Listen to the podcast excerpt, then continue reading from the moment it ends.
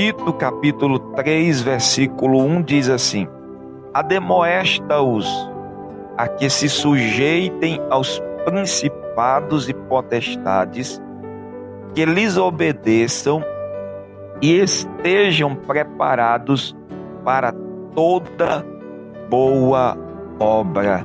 Louvado seja o nome de Jesus.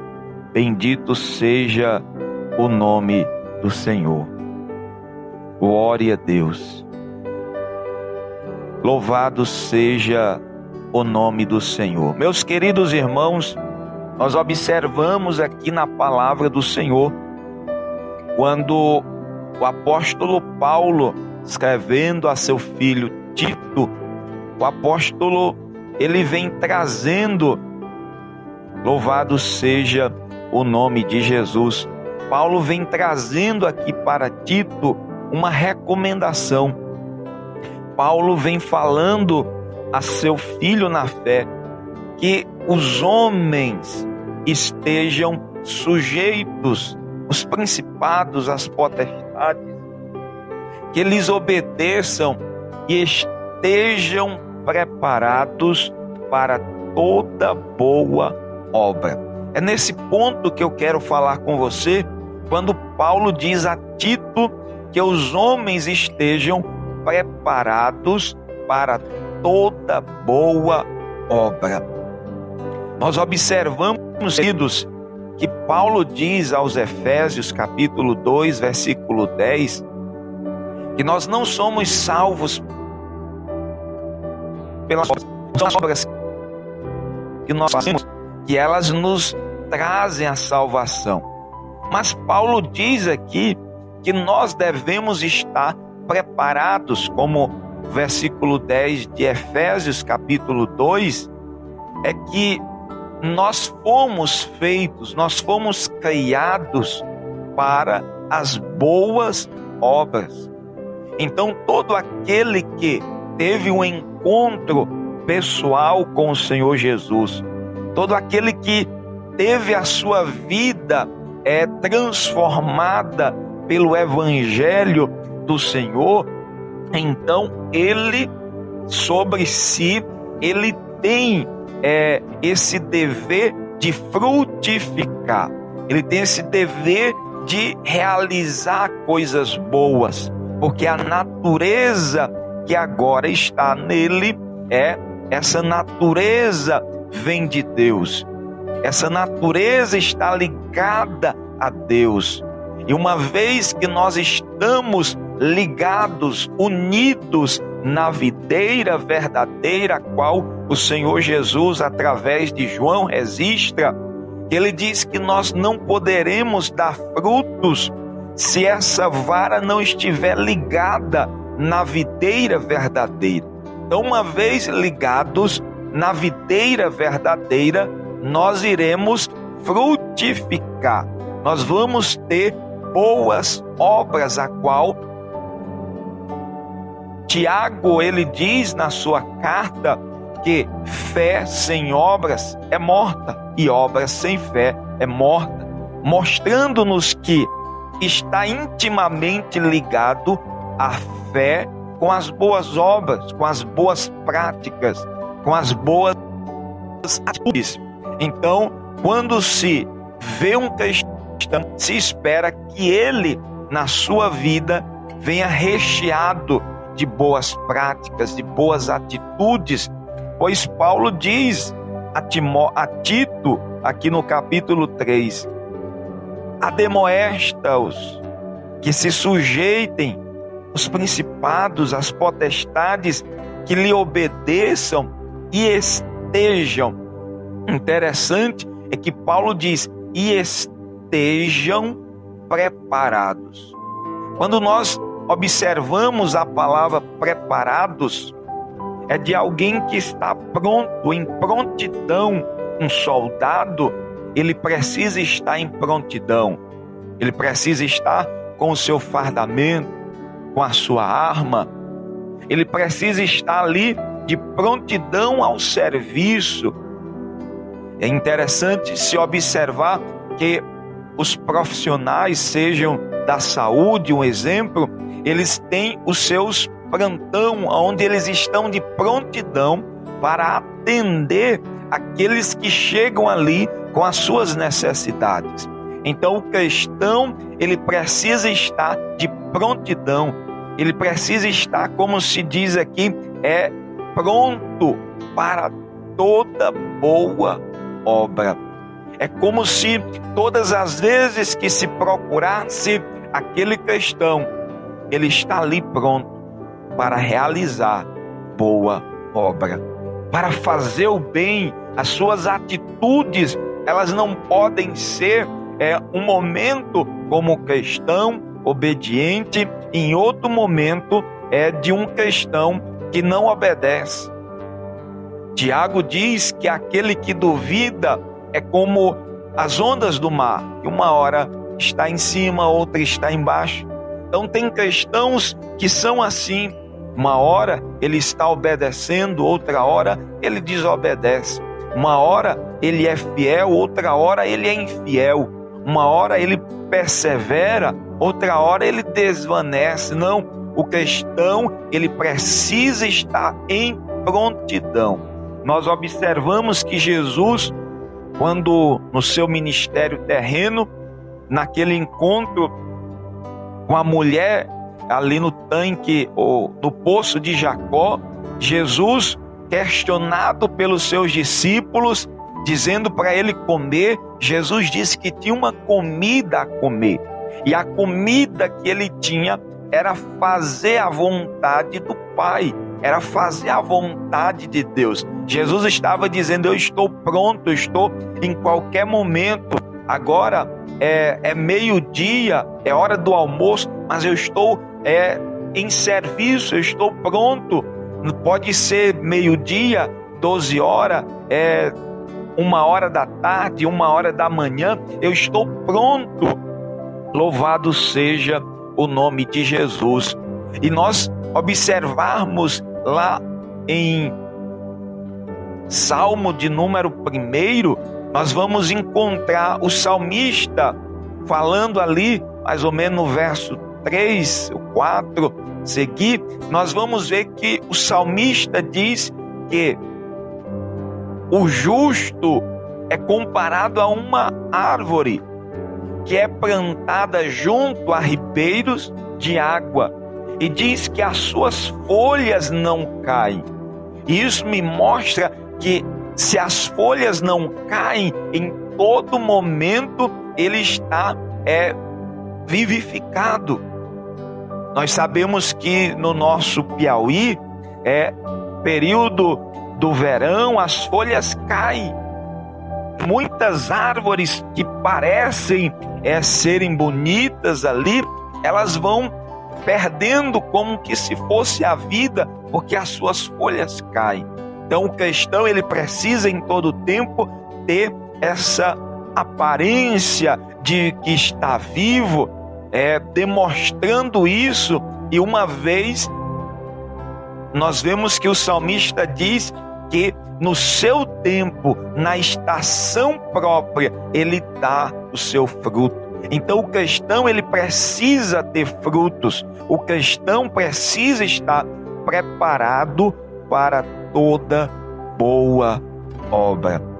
É tanto que Paulo vai dizendo aqui que ninguém infamem, nem sejam contenciosos, mas modestos, mostrando toda mansidão para com todos os homens. Então Paulo diz a Tito que essas obras interessantes aqui é que não são obras más, são obras de justiça, são obras de bondade, são obras de amor, são obras de fidelidade. Porque Paulo diz aqui a Tito, porque nós éramos noutro tempo. Então Paulo faz aqui um paralelo, uma é, mostrando o tempo passado nós tínhamos más obras, nós vivíamos segundo a nossa carne, é insensatos, desobedientes, extraviados, servindo a várias concupiscências e deleites, vivendo na malícia, inveja, odiando-nos e sendo odiados. Mas Paulo diz: Mas agora não. Agora nós somos diferentes, como está segundo os Coríntios 5 e 17, que quem está em Cristo, nova criatura é. As coisas velhas se passaram e tudo se fez novo. Tudo é novo, então as obras são novas, porque Paulo diz aos Gálatas que se nós andarmos em espírito, em espírito. E uma vez que nós andamos em espírito, vivemos em espírito, em novidade de vida, Gálatas 5, 22 está lá. Os frutos do espírito. Os frutos que vão se manifestando na nossa vida, porque agora nós somos de Deus. O Espírito de Deus habita em nós. Então veja que Paulo diz a Tito, interessante, que toda essa carta nós vamos vendo Paulo sempre falando sobre a prática das boas obras. Como diz, não é que elas nos salvam, mas que como cristão nós devemos andar por elas, uma vez que Jesus ele é o exemplo para a nossa vida. Senhor Jesus é as pisadas que nós devemos seguir. Infelizmente, nós vemos que muitas pessoas seguem seus exemplos, é, seguem exemplos, mas seguem exemplos maus. Eu gosto sempre, sempre de dizer que as pessoas são mais fáceis de seguir exemplos ruins do que exemplos bons. As pessoas sempre comentam de alguém que comete atitudes erradas, mas às vezes não lembra de quem age de forma correta e acaba pegando esses exemplos de más obras para si. Mas nós vemos aqui que Paulo diz a Tito que ele esteja preparado para toda boa obra. É o versículo de número 8 do capítulo 3 de Tito, ele diz: Fiel é a palavra. Fiel é a palavra, e isto quero, que deveras afirmes, para que os que creem em Deus, veja só, e quero que deveras afirmes, para que os que creem em Deus procurem aplicar-se às boas obras. Então nós devemos, uma vez crendo em Deus, aplicar a nossa vida às boas obras. Estas coisas são boas e são proveitosas aos homens. Então, uma vez que nós cremos em Cristo, cremos em Deus, vivemos a Sua palavra, as boas obras, as boas práticas de vivência, de relacionamento, né? de atitudes de fé, de amor, de benevolência, de misericórdia, de compaixão, elas vão estar na nossa vida. Então não tem como nós sermos cristãos e não termos boas obras. Não tem como nós né, estar é, divorciado a fé cristã das boas práticas. Uma vez que nós estamos unidos a Jesus, ele nos constrange. Paulo diz que o amor de Cristo, o amor de Deus, ele nos constrange. Uma vez, queridos, que nós estamos intimamente ligados ao Senhor, nós somos constrangidos a fazer o bem. É tanto para concluir que quando Jesus conta aquela parábola do credor incompassivo, ele diz assim: Tu deverias fazer o mesmo. Eu não te perdoei a tua dívida, a tua grande dívida.